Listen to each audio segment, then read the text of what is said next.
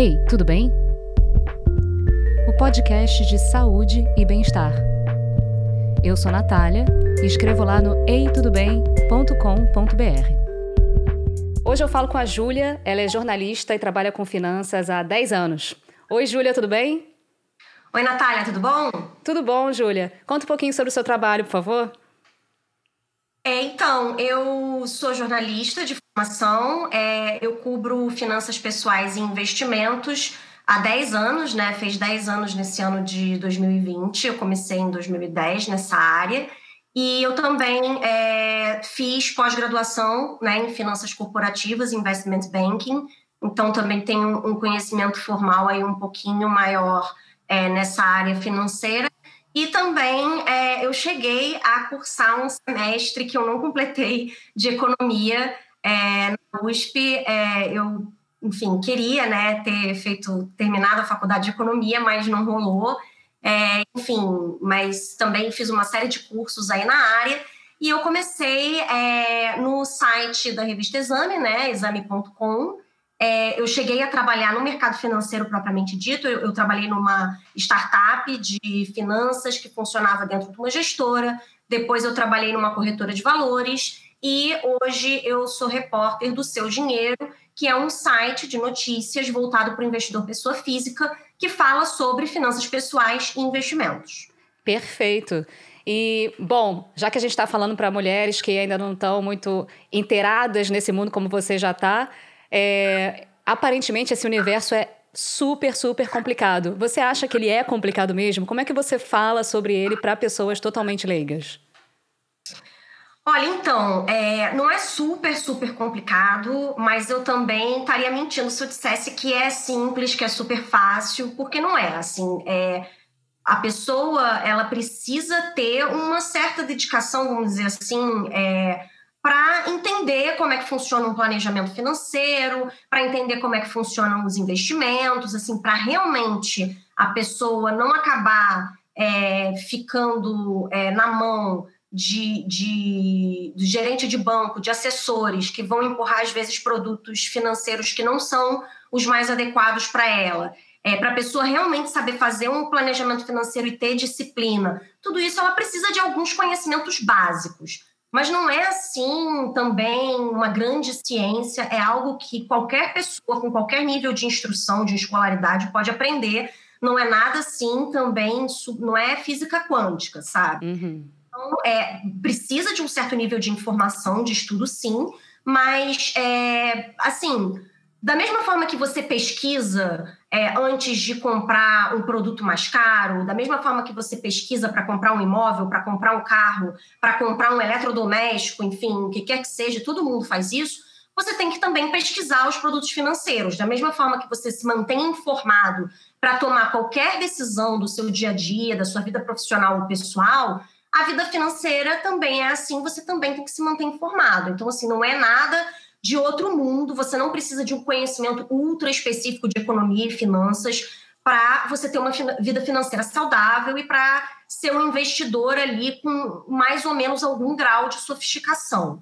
É, o que eu tento sempre fazer quando eu falo de finanças e eu escrevo sobre finanças, eu tento sempre explicar tudo o máximo, ser o mais didático possível. É, eu sempre tento é, fazer, dar exemplos da vida comum das pessoas, trazer para o dia a dia das pessoas, tentar traduzir, simplificar ao máximo a linguagem, fugir do economês, fugir do financês, mas assim, sem deixar de, de citar o financês. Então, assim, eu, eu cito para a pessoa saber que aquilo existe, porque ela vai se deparar com aqueles termos em algum momento, quando ela estiver, enfim, lendo em outras fontes né, sobre economia e finanças, mas eu sempre procuro explicar o que aquilo significa, justamente para ela ir aprendendo e construindo conhecimento. Mas assim, não tem jeito. Se a pessoa ela quer ter controle da vida financeira dela, ela precisa dedicar uma parte do tempo dela, sim, a ler sobre aquilo. Da mesma forma que se você tem interesse em cinema, em música, você vai ler alguma coisa sobre aquilo. Você vai ler noticiário sobre aquilo. Você vai querer estar por dentro do que acontece. Finanças é a mesma coisa. Você tem que partir do princípio que aquilo é um interesse seu e no início você não vai entender nada mesmo, e é normal, mas com o tempo você vai se deparando cada vez mais com aqueles termos, com aqueles conceitos, e aí você começa a entender cada vez melhor. Legal. E é, imagino que você acabe explicando muito mais para homens do que para mulheres, né, no dia a dia. É, como que é para você estar é, é, tá dentro desse mercado que é composto pela maioria de homens? Como que, como que é essa situação para você? Existe diferença ou você acha que é tudo igual? Olha, é, esse mercado ele tem é, são duas coisas, né? Tanto a, as pessoas que trabalham nele são na maioria homens, quanto o público também para o qual eu falo, para o qual eu escrevo, também é na sua maioria de homens. Os dados aqui hoje, é, eu sei que o, o, objetivo é até falar mais de um nível pessoal, o dado é só realmente para dar uma ajudada. Uhum. Sim, a mulher ainda é muito ausente é, desse mundo de finanças e investimentos, principalmente investimentos. Eu não acho que a mulher não tem interesse em finanças, eu acho que todo mundo tem interesse em finanças, porque todo mundo mexe com dinheiro. Mas essa parte de investimento realmente assim é muito, muito, muito desigual. É, Para mim, não tem pessoalmente muita diferença é, de falar para homem, falar para mulher. A gente não tem um conteúdo assim, pelo menos eu nunca, nos lugares onde eu trabalhei, a gente nunca teve um conteúdo assim especificamente mais voltado para homem ou mais voltado para mulher. É, não tem muita diferença, na verdade, do, do, que falar.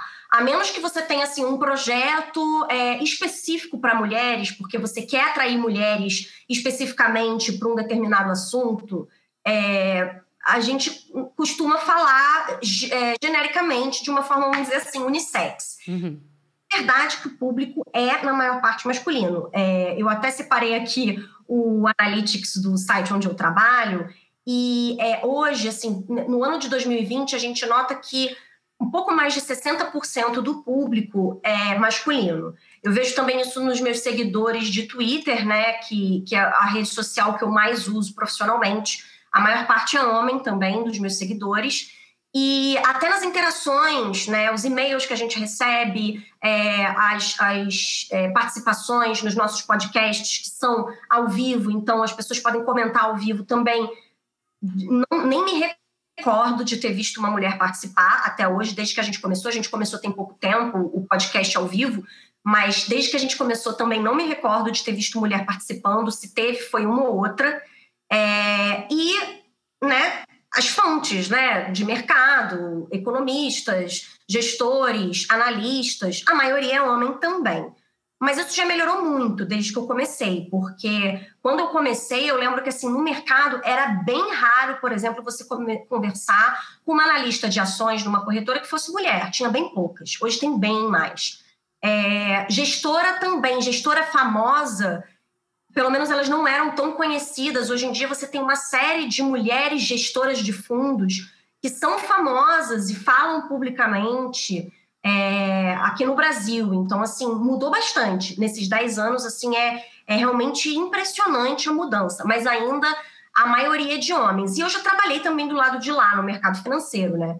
E gestora, corretora, até que não é tão é, a, a, as mulheres elas são uma minoria grande, tá? Dentro de gestoras e corretoras. Mas tem áreas que são muito, muito mais masculinas. Uhum. Por exemplo, comercial, que são os assessores de investimentos, que são o equivalente aí do gerente de banco, né? Dentro da corretora são os assessores. É, essa parte comercial é mais equilibrada entre homens e mulheres. Mas se você vai, por exemplo, para a mesa de operações, que é o pessoal lá que opera ações, o pessoal que atende o cliente por telefone, aí é pouquíssimas mulheres mesmo que você vê, ainda um ambiente bem masculino. Então, assim, é, de trabalhar nesse ambiente, jornalismo também é bem equilibrado, tá? É, o jornalismo de finanças e economia também é mais para o meio a meio, tem bastante homem. Jornalismo é uma carreira muito feminina, uhum. né? Em todas as áreas. E a área econômica e financeira é que você vê um equilíbrio maior entre homens e mulheres. É, para trabalhar nesses meios, assim, para mim sempre foi confortável, pessoalmente. Assim, eu nunca tive dificuldades, mas eu também sempre fiquei assim na área mais de comunicação, né? É diferente. Eu tenho certeza que as mulheres que trabalham em gestora, que trabalham na, em mesa de operações, têm experiências bem diferentes das minhas é, para contar. Mas assim, como jornalista e como e, e trabalhando na área de marketing de empresas do mercado financeiro, para mim sempre foi confortável. Uhum. Agora, é, o fato de o público ter poucas mulheres sempre foi algo que me chamou bastante atenção e, a, e as estatísticas corroboram isso, né? Hoje, se você for para os dados de investimentos, os principais investimentos aí mais conhecidos das pessoas, por exemplo, se você for para o Tesouro Direto, né, que são os títulos públicos, a área onde as pessoas físicas operam títulos públicos, títulos do, do Tesouro Nacional, é, as mulheres, elas são hoje, eu estou com os dados de abril aqui abertos, elas são hoje só 32%. Nossa. Aí, né? A maioria de homens. E o Tesouro Direto, assim, é o primeiro investimento de quem sai da poupança, vamos dizer assim. Então, a gente está ainda falando de um investimento bem básico, né? Bem introdutório para quem está aprendendo a investir. As mulheres, elas são só 32%. Se você vai para a bolsa, é, também não é muito diferente. Eu estou com os dados aqui da B3 abertos, os dados de maio, no final de maio, e as mulheres, elas são hoje é, 24% dos investidores em ações, pessoas que investem diretamente em ações na bolsa. Nossa. Não ações, né? Eles contam também outros ativos de bolsa, como fundos de índices e fundos imobiliários, mas a gente tem aqui uma minoria, realmente é, é, é um, uma minoria, assim, é, é, a, disparidade é bem grande ainda no mundo dos investimentos entre homens e mulheres. Uhum. E, Júlia, é, depois de todo esse tempo, né, ainda mais você contando agora de, de, que você conseguiu acompanhar essa evolução de mais mulheres entrando no mercado, é, qual é a sua sensação, assim, a sua visão pelo que você viu dessas mulheres que foram chegando? É, por que, que você acha que tão poucas mulheres se interessam, se interessavam e ainda tão poucas se interessam? Qual é a relação que você enxerga disso, com, culturalmente falando? É, a gente tem aí questões socioeconômicas e questões culturais no Brasil, mas não só no Brasil, no Ocidente como um todo, a gente vê essas questões, né? E, e muda um pouco de país para país. Primeiro, a gente tem uma questão de diferença de renda, né? O tal do gender gap, lá, o, o, o gap de gênero, né? De salários entre homens e mulheres.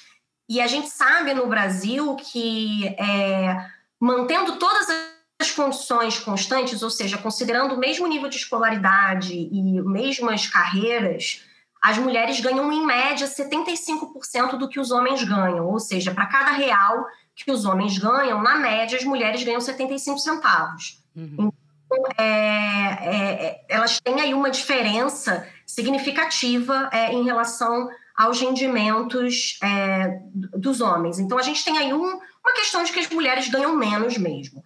É, mas não é só isso, porque a gente sabe também que educação financeira, planejamento financeiro e investimento, é claro que para quem ganha mais é fácil poupar dinheiro, evidente, mas a gente vê gente aí de classe C, classe D poupando dinheiro, então não é impossível. Então também tem outros fatores que não são só explicados pela renda. A gente tem aí também uma série é, de fatores culturais, e também é, é, é legal é, frisar aqui que muita gente diz assim: ah, mas as mulheres elas tendem a procurar carreiras que pagam menos. E isso é verdade.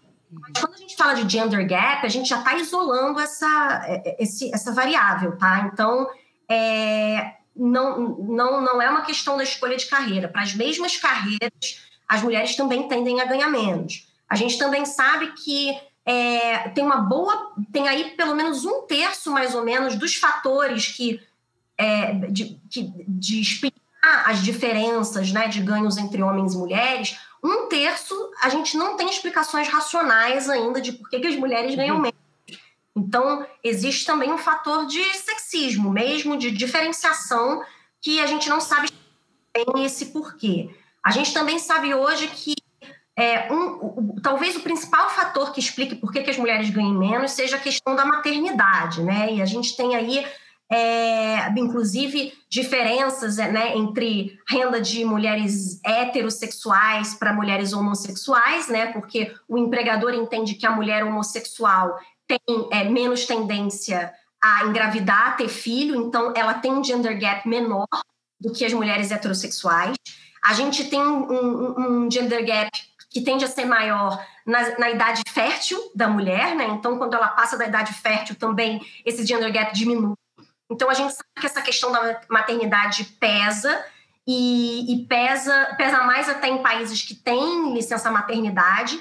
E a licença maternidade foi uma conquista fundamental, muito importante para as mulheres poderem participar do mercado de trabalho, é, como elas vêm participando cada vez mais. Só que ela criou uma, um, um, desbalanceamento, porque é, é, é, é, uma questão que a mulher tem e que o homem não tem. E a gente não criou nenhuma contrapartida para equilibrar isso, para isso não acabar é, pesando nos rendimentos femininos. Então, é uma questão ainda que precisa ser aí endereçada né, né, pela sociedade. E a gente tem também aí é, uma série de, de questões culturais que até muitas pesquisas de é, psicologia econômica e finanças comportamentais, né, que são, são ciências aí que estão no limiar entre psicologia e finanças, estudam muito o comportamento humano e a tomada de decisão. É, muitas pesquisas já mostraram é, como é, desde a infância as meninas é, são paulatinamente é, é, criadas para terem menos confiança que os meninos. Os homens eles tendem a ter mais confiança nas tomadas de decisões do que as mulheres. E, enfim, isso tem. A gente vive numa sociedade ainda muito patriarcal, isso se reflete no, na criação de filhos, se reflete no comportamento das crianças. Então, a gente tem aí é, uma sociedade em que as mulheres até têm um nível de escolaridade maior do que os homens, mas elas são desincentivadas é, desde pequenas a é, irem para o caminho, por exemplo, das ciências exatas, a irem por, pelo caminho dessas carreiras, elas vão paulatinamente tendo menos confiança para enveredar para esse lado em termos de carreira, elas vão ter, tendo cada vez menos confiança para tomar as suas próprias decisões. Então, a gente tem aí uma série de fatores culturais que ainda colocam a mulher numa situação de daquela pessoa que não é a que decide essa parte financeira, é, é, a parte de investimentos, a tomada de decisão é, financeira dentro de casa e acaba delegando isso é, para os homens. É óbvio que você pode fazer recortes de renda, né, de, de classe social, recortes de recortes raciais, é, nisso, mas essa é uma tendência que ela existe em todas as classes sociais e em todos os recortes é, raciais também. Então, não é só uma questão de quanto a mulher ganha, não é só uma questão de escolaridade, não é só uma questão de, de cor. Isso existe até mesmo nos estratos mais privilegiados da sociedade e também não existe só no Brasil, existe mesmo em países desenvolvidos. Então, a gente vê que existe uma questão cultural muito forte ainda. E, e, eu acho assim, quem está ouvindo a gente, né, é, eu imagino que talvez faça parte do mesmo grupo social que nós, ou, ou, de um grupo social similar ao nosso, pelo menos em recorte aí de, de renda, de classe social, é, com certeza vai se identificar com algum, alguns exemplos aqui que eu posso dar, né? Assim, eu acho que todo mundo, se não é o seu próprio caso, todo mundo tem várias amigas que não são as que tomam as principais decisões financeiras dentro de casa, é, mesmo sendo muito educadas, mesmo às vezes tendo cargos altos, mesmo às vezes ganhando bem, mesmo às vezes ganhando até mais do que o homem, né? E então assim, eu acho que todo mundo provavelmente tem na sua vida esses exemplos, assim, aquele caso de que a gente consegue ver na prática a estatística funcionando, até quando a gente faz é, parte do grupo mais privilegiado da sociedade. E eu acho assim, também existe, fora essa questão de renda, fora essa questão de confiança, é, a gente tem também, isso, isso muita gente de psicologia econômica fala, uma, uma coisa, da, a divisão do trabalho das decisões domésticas, ela ainda é muito desigual. Então a gente tem, é, as mulheres acabam se dedicando, dedicando mais horas ao trabalho doméstico, a cuidar dos outros, e os homens têm mais espaço aí para se ocupar do trabalho de questões que do trabalho fora de casa, né, do trabalho remunerado, questões que é, têm mais a ver com o trabalho remunerado e, e, que possam fazer ele crescer profissionalmente mais do que as mulheres. A, a, a forma como os casais lidam com dinheiro, os casais heterossexuais lidam com dinheiro dentro de casa, a gente vê também uma tendência de que os homens, quando os dois é, trabalham, os dois têm renda, os homens tendem mais a ficar com os gastos fixos da casa.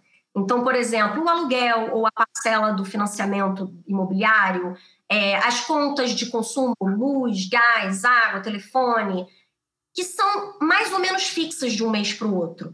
E as mulheres acabam ficando com os gastos mais variáveis: a roupa do filho, a compra do mercado, é, o lazer da família. Também tem muito essa tendência de se ocupar mais dos gastos da família como um todo, do planejamento familiar, né, do planejamento financeiro familiar como um todo, enquanto o homem acaba tendo mais espaço para organizar suas finanças melhor. Então, às vezes, ele acaba tendo uma sobra maior do que a mulher, porque ele tem uma, uma capacidade de previsão do gasto dele no mês do que a mulher. Isso, isso também é uma coisa que, que ocorre culturalmente dentro dos lares brasileiros.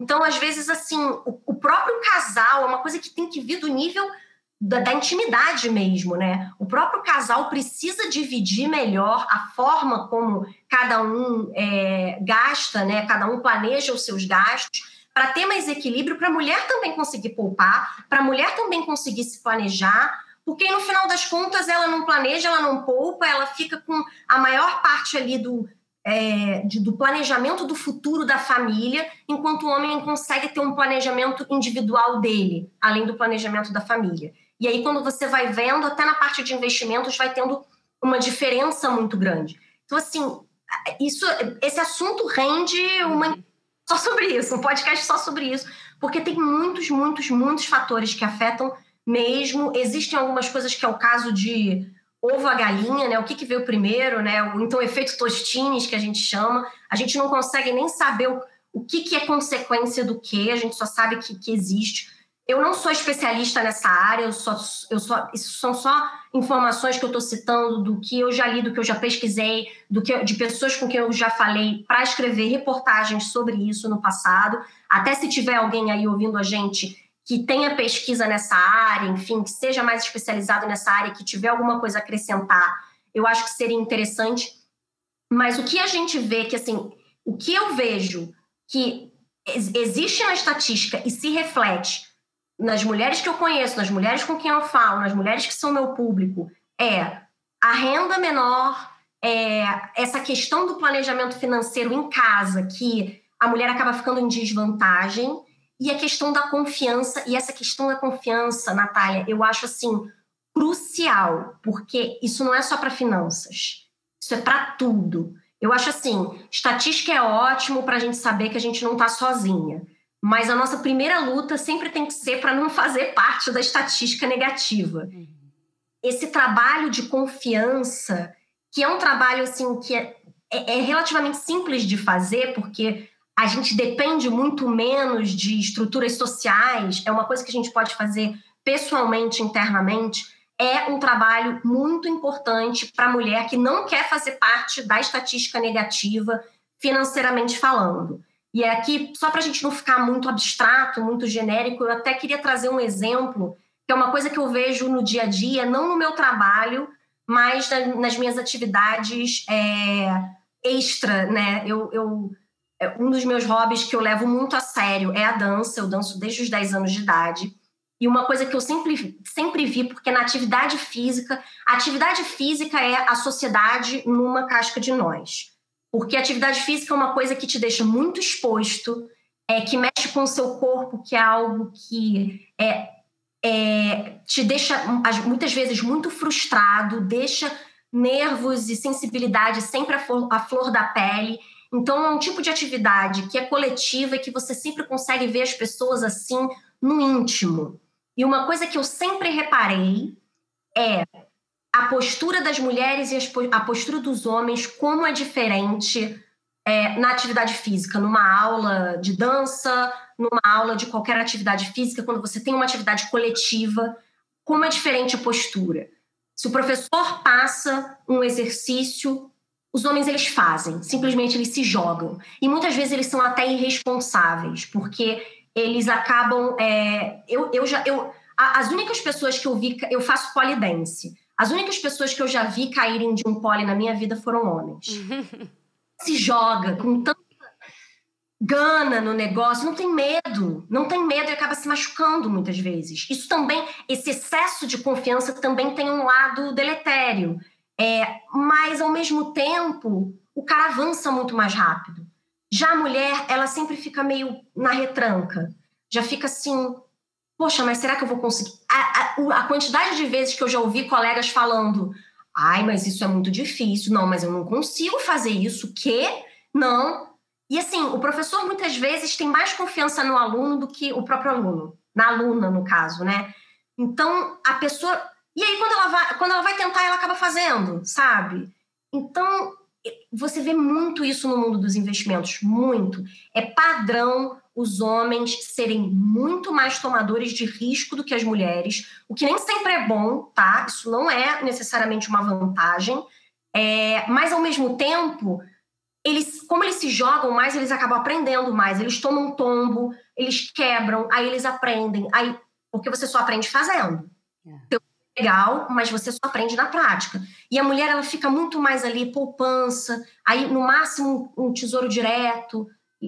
E, aí assim, você não aprende e você também não enriquece. Por quê? Porque tem medo, porque tem insegurança, porque então assim, é, é preciso encontrar tanto os homens quanto as mulheres o equilíbrio entre ser ousado, ser confiante e ser responsável, né? Tomar risco responsavelmente. Então assim, o homem tem que é, se conter um pouco mais e a mulher tem que se jogar um pouco mais para chegar ali naquele nível ótimo. E sempre que eu vejo isso nas minhas aulas de dança, nas minhas aulas de pole, eu falo assim, gente, como isso se reflete em tudo, se reflete na profissão, se reflete nos investimentos. A mulher sempre lá meio insegura, meio. Não, isso não são todas, tá, gente? Estou falando aqui do, na média, né? Geral. Sempre ali mais colocando o, o dedinho na água para sentir a temperatura, sempre um pouco mais insegura, mas acaba atrasando muitas vezes o seu desenvolvimento e o seu aprendizado, porque tem medo demais, porque tem segurança demais, porque não confia em si mesma. Então, isso eu acho, assim, falando agora aqui para as mulheres que são o nosso público principal, é uma coisa que precisa muito ser trabalhada, porque, assim, dinheiro, finanças é igual, é igual, é, é, é, é, tomar, é tomada de risco. E sem essa confiança, você não avança. Essa que é a verdade. Total verdade. Você até me lembrou de um dado que eu li já faz alguns anos, é, sobre por que, que os homens às vezes conseguem cargos que mulheres não conseguem. E, e, eu não lembro exatamente agora qual era a fonte do dado, mas falava que os homens têm tendência de se arriscar mais na entrevista também. Às vezes eles é, é, vão numa entrevista de um cargo que eles não são super qualificados, mas eles vão lá na confiança e conseguem. E a mulher não. Com certeza. Pois é, ela só vai num cargo que ela olha direitinho. Não, realmente, eu tenho essas qualificações, então eu vou. Exatamente. Mais uma vez, é, não isso, é. Isso, desculpa, isso foi até uma coisa que eu, que eu não citei, né? Entre os vários motivos de por que, que as mulheres investem menos e às vezes se dedicam mais às finanças. Um deles é também que que a mulher é, tem mais dificuldade de subir na carreira, né? A gente sabe aí que empresas que têm executivas, é, presidentes executivas mulheres são minoria da minoria da minoria, né? O gap nessa, nessa, nesse quesito é gigantesco. É, e, assim, tem vários motivos. Alguns motivos são socioeconômicos. Tem a questão da maternidade também. E um dos motivos, um desses vários motivos, é também das, da postura das mulheres que também se jogam menos. Então você tem aí tanto a sociedade não colabora, quanto é, a, as próprias mulheres já são, desde criança, é, criadas para não é, quebrarem essas barreiras. Então, isso dificulta muito o avanço né, das mulheres como um todo. Total verdade, Júlia. E, bom, já que a gente já deixou bem claro aqui que, de fato, as mulheres ganham menos, sim, e conseguem poupar menos ou se planejar menos, é, o que, que você acha que é um mínimo para começar, então? É, é, quanto que ela tem que ter de dinheiro guardado ou ela precisa realmente ter dinheiro guardado? Como que você é, orienta uma pessoa que quer começar e, e absolutamente não tem nenhuma organização financeira ainda? Então, o primeiro passo para você investir é fazer, ter o seu planejamento financeiro e não ter dívidas, tá? é, a, quanti, a quantia em si, porque as pessoas elas acham que investir é eu juntei na poupança uma grana e agora eu vou pegar essa grana e botar num investimento. Mas investir não é isso, porque assim, se você for parar para pensar, até a poupança, por mais que não seja um bom investimento, ela é um investimento. Você coloca o dinheiro lá e ele rende, entendeu? é, a, investir, as pessoas têm que pensar que é, é o dinheiro trabalhando para você. Então, é, você coloca o seu dinheiro em alguma coisa que te remunera. Então, ou aquela coisa ela se valoriza com o tempo, ou aquela coisa te paga um rendimento com o tempo. Então, carro não é investimento, porque carro só desvaloriza com o tempo. Roupa não é um investimento, que também desvaloriza, é, é, um gasto, né? Então a gente tem que pensar que investimento é isso. Então, no limite, até poupança é investimento. É, a primeira coisa que a pessoa tem que fazer para investir ela ter organização financeira. Ela tem que fazer. É chato, assim, não tem mágica, é igual dieta. Você pode vir com dieta é, do chá não sei das quantas, a dieta da papinha de neném, a fruta. Gente, assim, não tem mágica, tá? Dieta é consumir menos calorias do que você gasta, quer dizer, gastar mais calorias do que você consome, é consumir menos calorias do que você gasta, fazer exercício. É claro que a dieta, o que você vai comer, a, quanto exercício você vai fazer, a sua varia de pessoa para pessoa. E algumas pessoas têm é, questões específicas, como um problema de saúde e tal, que vai mudar. Mas assim, o básico, o basicão, não tem mágica, não tem mistério. E investimento é a mesma coisa. É chato mesmo. E tem que ter paciência. E demora.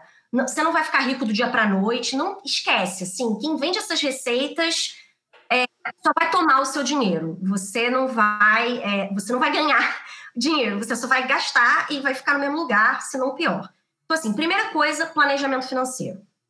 Você tem que saber quanto você ganha e quanto você gasta. E, incrivelmente, a maioria das pessoas não, não sabe nem quanto ganha, que dirá quanto gasta.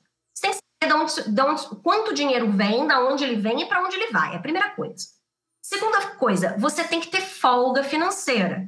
Você tem que gastar menos do que você ganha. Então, assim, se você está gastando mais do que você ganha, você está se endividando, seja no cartão, seja no cheque especial, piores dívidas que você pode ter, porque são as mais caras, você tem que reverter isso. Essa é a primeira coisa. Você não pode começar a pensar em guardar dinheiro antes de resolver essa situação. E aí é aquela questão, é, claro que quem ganha mais vai ter mais facilidade de fazer isso, mas você também tem que pensar que quem ganha mais tende a gastar mais. O ser humano tem uma, uma, um hábito insidioso de, conforme vai ganhando mais, vai aumentando os gastos, vai aumentando o conforto. Então, assim, tem gente que ganha pouco e facilmente gasta menos do que ganha. Tem gente que ganha muito muito mais. Assim, vocês não têm ideia de quanta gente que ganha 20, 30 mil reais e gasta mais do que isso por mês e tem dificuldade de baixar o gasto. Porque uma vez que você aumenta o seu padrão de vida, é extremamente difícil baixar. Porque você se acostuma com um padrão mais alto. E aí é brabo você dar um passo atrás. Então, assim, é, isso independe de gastar menos que ganha é desafiador para qualquer pessoa. Não importa qual seja o seu salário. Então, assim, existe um componente também emocional muito forte nisso, tá? Que as pessoas, assim, não é um, não é um negócio simples. Você tem que estar tá emocionalmente preparado para aquilo, porque é um esforço, não é fácil. É um esforço que você vai ter que ter dia a dia, semana a semana, mês a mês, de manter ali as suas contas certinhas. E sempre, sempre, sempre você precisa ter uma parte do seu orçamento para o prazer. Não adianta viver na pendura absoluta, só ali no contadinho, não adianta. Porque aí você não vai, não vai conseguir manter. É igual aquela dieta ultra rígida, que nunca entra um chocolatinho, que nunca entra um sorvetinho. Você não vai conseguir manter. Você não vai conseguir manter. Você talvez mantenha por um tempo, emagreça bastante, e aí depois você não vai manter e você vai engordar tudo de novo. Talvez tenha nutricionistas aí, nutrólogos, endocrinologistas ouvindo a gente, sabem que isso é verdade. E com finanças é a mesma coisa. Você precisa ter um planejamento financeiro que seja sustentável. E o seu lazer, o seu prazer fazem parte da sua vida como um todo. Então você tem que olhar para isso. Então você tem que ter folga financeira e não adianta começar a querer gastar, guardar dinheiro estando endividado. Você tem dívida no cartão, dívida no cheque especial, empréstimo pessoal, empréstimo consignado. A única dívida que a gente pode ainda considerar aí é o financiamento imobiliário, que tem um juro mais baixo, é uma dívida de mais longo prazo, você pode ainda equilibrar um financiamento imobiliário com uma reserva de emergência, né? Aquela reserva para os gastos do dia a dia, para você até não ficar devendo no seu financiamento. Você teve uma emergência e você tira da sua reserva de emergência, em vez de deixar de pagar a sua prestação para, enfim, você consegue é, ter esse equilíbrio. Mas assim, primeira coisa é não ter dívidas, né? E ter uma folga financeira. Segunda coisa, guardar dinheiro. É, ah, quanto que eu guardo dinheiro? O quanto você puder. Os especialistas falam muito aí de 10% da renda, 15% da renda, até 20% da renda. O máximo que você puder. Mas, ah, eu não consigo guardar 10% da minha renda. Tudo bem, guarda 5%, guarda 1%. Que seja guarda alguma coisa. Até porque você precisa habituar o seu cérebro a guardar dinheiro. Se você só consegue guardar 10 reais por mês agora, você guarda 10 reais por mês agora. O que você, o que você não pode é demorar a formar esse hábito de guardar dinheiro.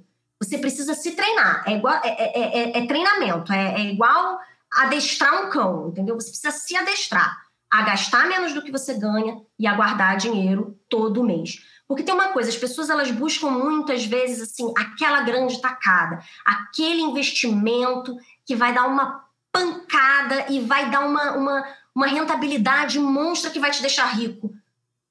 Esse investimento ele pode até existir. Tem gente que fica rica do dia para a noite no mercado financeiro. Isso é verdade, isso acontece. Mas isso não é o padrão. O, o padrão é o que te enriquece é a disciplina de poupar sempre, de construir paulatinamente um patrimônio. Não é a grande tacada. Eventualmente, você vai investir em alguma coisa, quando você já estiver mais avançada, você vai investir em alguma coisa que vai te dar uma super rentabilidade, que vai fazer realmente o seu patrimônio mudar de patamar. Mas você vai ter que começar no feijão com arroz, guardando ali um pouquinho todo mês. Se você trabalha num lugar que paga bônus, pegou o seu bônus, Pega uma parte do seu bônus ali para viajar, para fazer uma coisa que você gosta, e o resto investe. Seu décimo terceiro, mesma coisa. É, sua restituição de imposto de renda, mesma coisa. Sempre que entrar aquela renda a mais, outra coisa, buscar fontes de renda extra. Se você não consegue, com o seu salário, do seu trabalho, do seu day job lá, do seu trabalho regular, é, se gastar menos do que ganha e poupar uma quantia que você acha razoável, Tenta buscar uma nova fonte de renda. É até mais fácil você poupar e você enriquecer tendo várias fontes de renda no mês do que só aquele seu trabalho assalariado ou aquele seu trabalho de profissional liberal autônomo que rende aquela renda ali que você mais ou menos já está acostumado a ganhar. Mas é essa disciplina de guardar dinheiro sempre, mesmo que seja ali um pouquinho, mesmo que seja 1% da sua renda, não importa, guardar sempre. Primeira coisa, pode começar com a caderneta de poupança, quem não sabe nada, tudo bem. Mas hoje já existem outros investimentos tão seguros ou mais do que a poupança para você fazer esses primeiros investimentos. Porque o seu primeiro investimento na vida tem que ser a sua reserva de emergência. E o que, que é a reserva de emergência?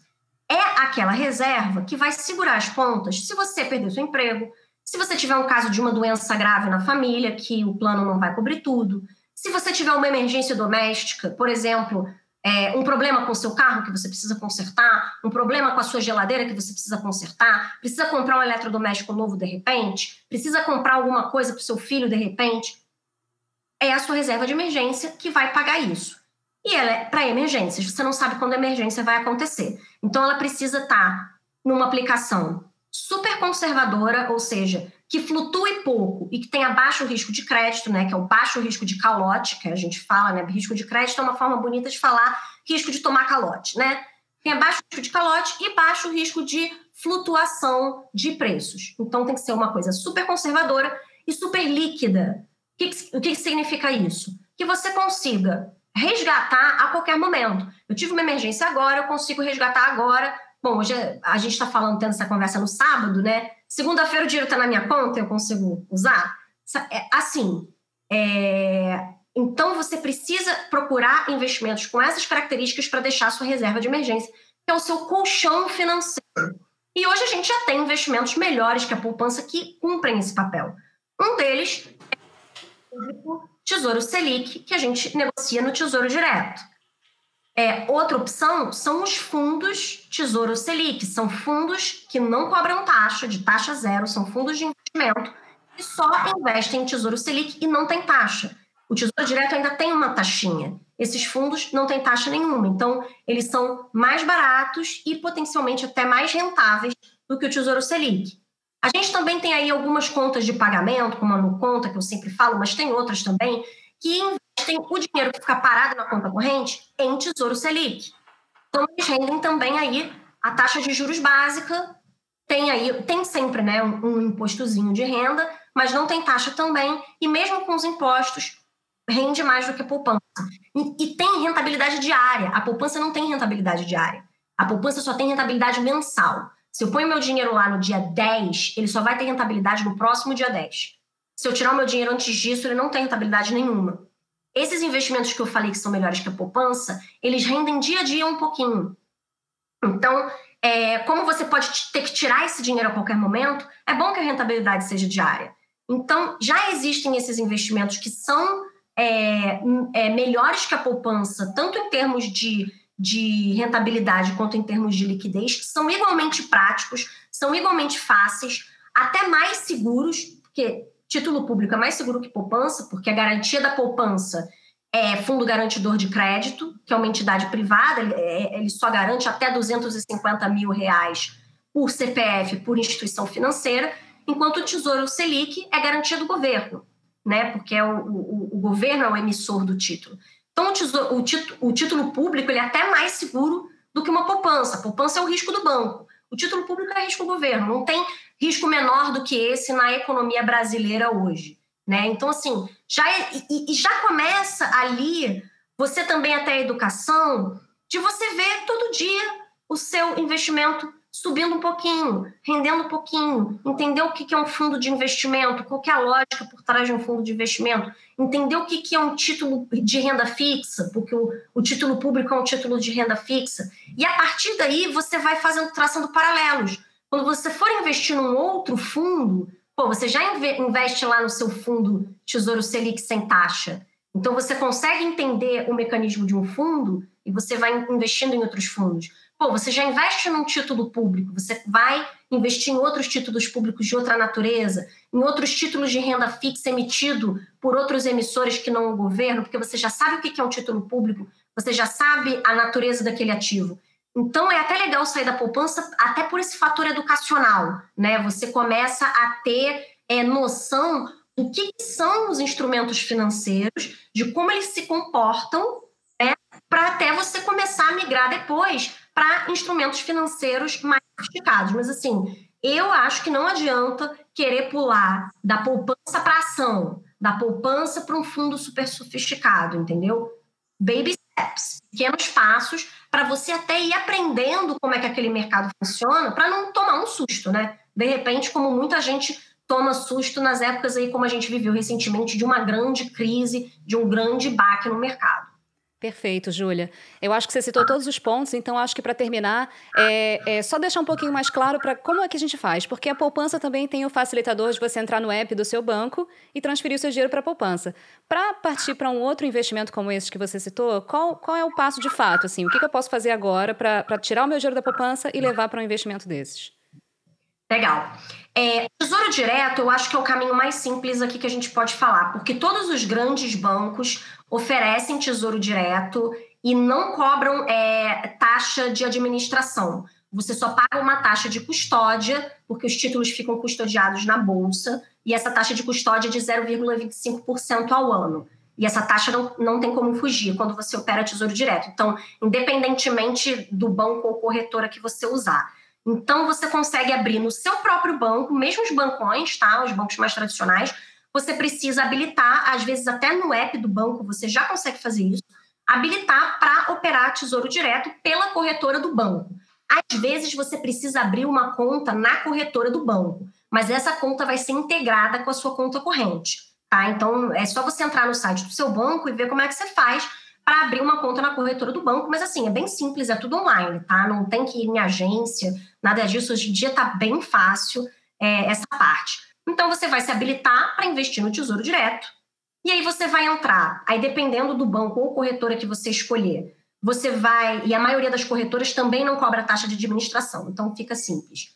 Você vai ou entrar no sistema da própria corretora, na área logada da própria corretora, você vai conseguir comprar e vender títulos por lá, e aí você vai optar por esse título Tesouro Selic, que é o que eu estou falando, ou você vai entrar pró na própria área logada do site do Tesouro Direto. Você consegue operar lá também, porque algumas corretoras não oferecem a integração do sistema do Tesouro Direto dentro do aplicativo delas. Então, às vezes, você precisa entrar no site do Tesouro Direto, mas também é bem simples, você vai criar uma senha, você vai ter que criar uma senha também no SEI, que é a central do investidor da, da Bovespa, porque é lá que você vai ver os seus títulos custodiados, mas eu, por exemplo, nem uso o SEI. Eu só olho o meu saldo na corretora e, e na área do Tesouro Direto mesmo. É, então você entra lá, faz o login na área do Tesouro Direto, é, no site do Tesouro Direto, e você pode comprar. E assim, é bem intuitivo, tá? Você vai lá, escolhe o título, você tem que ter dinheiro na conta, naturalmente, dá o comprar.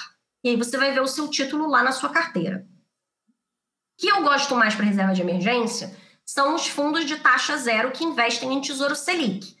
É, justamente porque eles não têm taxa, tá? E eles operam um outro, num outro ambiente de negociação. Isso aqui já é um, um passo mais é, sofisticado, mas só para as pessoas entenderem. O Tesouro Direto, ele é um mercado primário. Você negocia diretamente com o Tesouro Nacional. Existe um mercado secundário, que é onde os grandes players, né, os grandes fundos operam, é, que é o Selic, né? O, o sistema é, de, de liquidação e custódia, né? Sistema Especial de Liquidação e Custódia. É isso que Selic significa. E, e, e o Selic, que é onde os, os, os, fundos operam, ele tem mais flexibilidade. Então, os fundos eles têm mais flexibilidade para operar. A pessoa física até consegue operar no Selic, mas aí ela precisa ter bastante grana, o aporte inicial é bastante alto, né, para operar no Selic. Então, assim, quando você investe num fundo que compra Tesouro Selic, ele não compra no Tesouro Direto, ele compra no Selic. Então ali tem uma transparência maior de preços. É, é eu, eu acho que é melhor assim para a pessoa física tá via fundo do que diretamente. Eu gosto mais. Mas você tem que fazer um passo a mais. E qual que é esse passo a mais? É abrir conta numa corretora que ofereça um desses fundos de taxa zero. Não são todos que oferecem. Hoje a gente tem esses fundos de taxa zero no BTG Pactual Digital, na Orama, é, na corretora PI, que é ligada ao Santander, mas você precisa ter uma, uma conta na PI especificamente. A gente também tem na Vitrio, na gestora Vitrio, a gente também tem um fundo dessa natureza. E tem mais um. É BTG Pactual, Orama, PI, Vitrio. Gente, agora eu estou esquecendo. Eu vou lembrar e, e aí depois eu falo. Tá. É, é, que, é, então, esses fundos de taxa na Rico, corretora Rico, também tem esse fundo. É, então, você tem que abrir uma conta numa dessas corretoras. Abrir conta em corretora é bem simples, tá, gente? Porque, assim, é tudo online, até envio de documentação, é, você tira selfie, tira foto de documento. Antigamente, antigamente, não tão antigamente, tá? É, a primeira conta que eu abri em corretora, tinha que mandar documento, era, era um horror, assim. Mas isso bem recentemente é, melhorou muito. É bem simples, você às vezes consegue abrir até, até pelo app no celular, não precisa nem entrar pelo computador. É, e não, você, você não paga taxa, né? Conta de corretora é gratuita. Você pode abrir conta em todas as corretoras e manter lá sem fazer nada, se você quiser, que não vai acontecer nada. É, então você pode testar várias, né? Ficar bem à vontade. Então, você precisa abrir uma conta numa dessas corretoras e selecionar lá no pacote de fundos. A corretora oferece ali uma área de fundos de investimento. Vai ter aquele fundo Tesouro Selic. Você põe, faz uma TED para sua corretora é, da grana que você quer investir. E às vezes até você consegue programar mensalmente, se você quiser investir todo mês. E aí você coloca o dinheiro lá nesse fundo. E uma outra coisa que eu não gosto tanto para reserva de emergência, mas que também rentabilidade legal. Então, assim, você pode ter uma reserva de emergência em Tesouro Selic ou fundo Tesouro Selic e ter um caixa ali para umas coisas do dia a dia numa conta de pagamentos, tipo no Conta. É, se não me engano, o PicPay também tem essa funcionalidade, é, que remunera 100% do CDI e o seu dinheiro fica investido em Tesouro Selic. Então, você não está exposto ao risco da, do banco digital, entendeu? Ah, mas e se o Nubank quebrar? Ah, mas e se o PicPay quebrar? Não tem problema, porque o seu dinheiro está em Tesouro Selic, não está é, na instituição. Então, é, tem muita gente aí que tem no conto hoje em dia, é, que, tem, que usa o cartão Nubank, eles têm uma conta remunerada, é legal também, rende mais que poupança. Então, é, é bem interessante. Não gosto tanto para reserva de emergência, vou dizer por quê. Porque se tem um problema com o Nubank, é verdade, o seu, o seu dinheiro ali está intacto, tá? Mas é possível que o seu dinheiro fique preso até que o Banco Central, enfim, consiga transferir aquela carteira de clientes para outra operação, para outra instituição financeira e tudo. Então, existe esse risco de o dinheiro vai continuar ali no título público rendendo, mas você não vai conseguir movimentá-lo caso a, o, o, banco digital em questão tenha algum problema aí de liquidez, sofra intervenção ou qualquer coisa assim. É, se está no Tesouro Selic ou se está num fundo, pouco importa. O fundo tem CNPJ próprio, se quebrar a corretora, se quebrar a gestora, não, não, não importa. Os, os, simplesmente os cotistas se reúnem em assembleia e trocam a instituição financeira que deu problema. Mas o fundo vai continuar ali operando e sendo líquido e rendendo. E o Tesouro Selic, bom, é governo, é, é, é uma relação sua com o governo. Se quebrar a corretora, tudo bem, você transfere a sua custódia para outra corretora e vida que segue, entendeu? Então, assim, eu acho que tem mais flexibilidade, Tesouro Selic, Fundo Tesouro Selic, do que as contas de pagamento. Mas as contas de pagamento, em termos de, de, de crédito, né, de calote, de ah, eu posso perder meu dinheiro, não, também, se está em, em, título público, se está em Tesouro Selic, está seguro, não, não precisa, não vai ter problema e tem uma rentabilidade ali também bacana. Perfeito, Júlia. Muito obrigada pelas dicas para quem vai começar. Obrigada pela sua participação. E é obrigada, isto. Natália.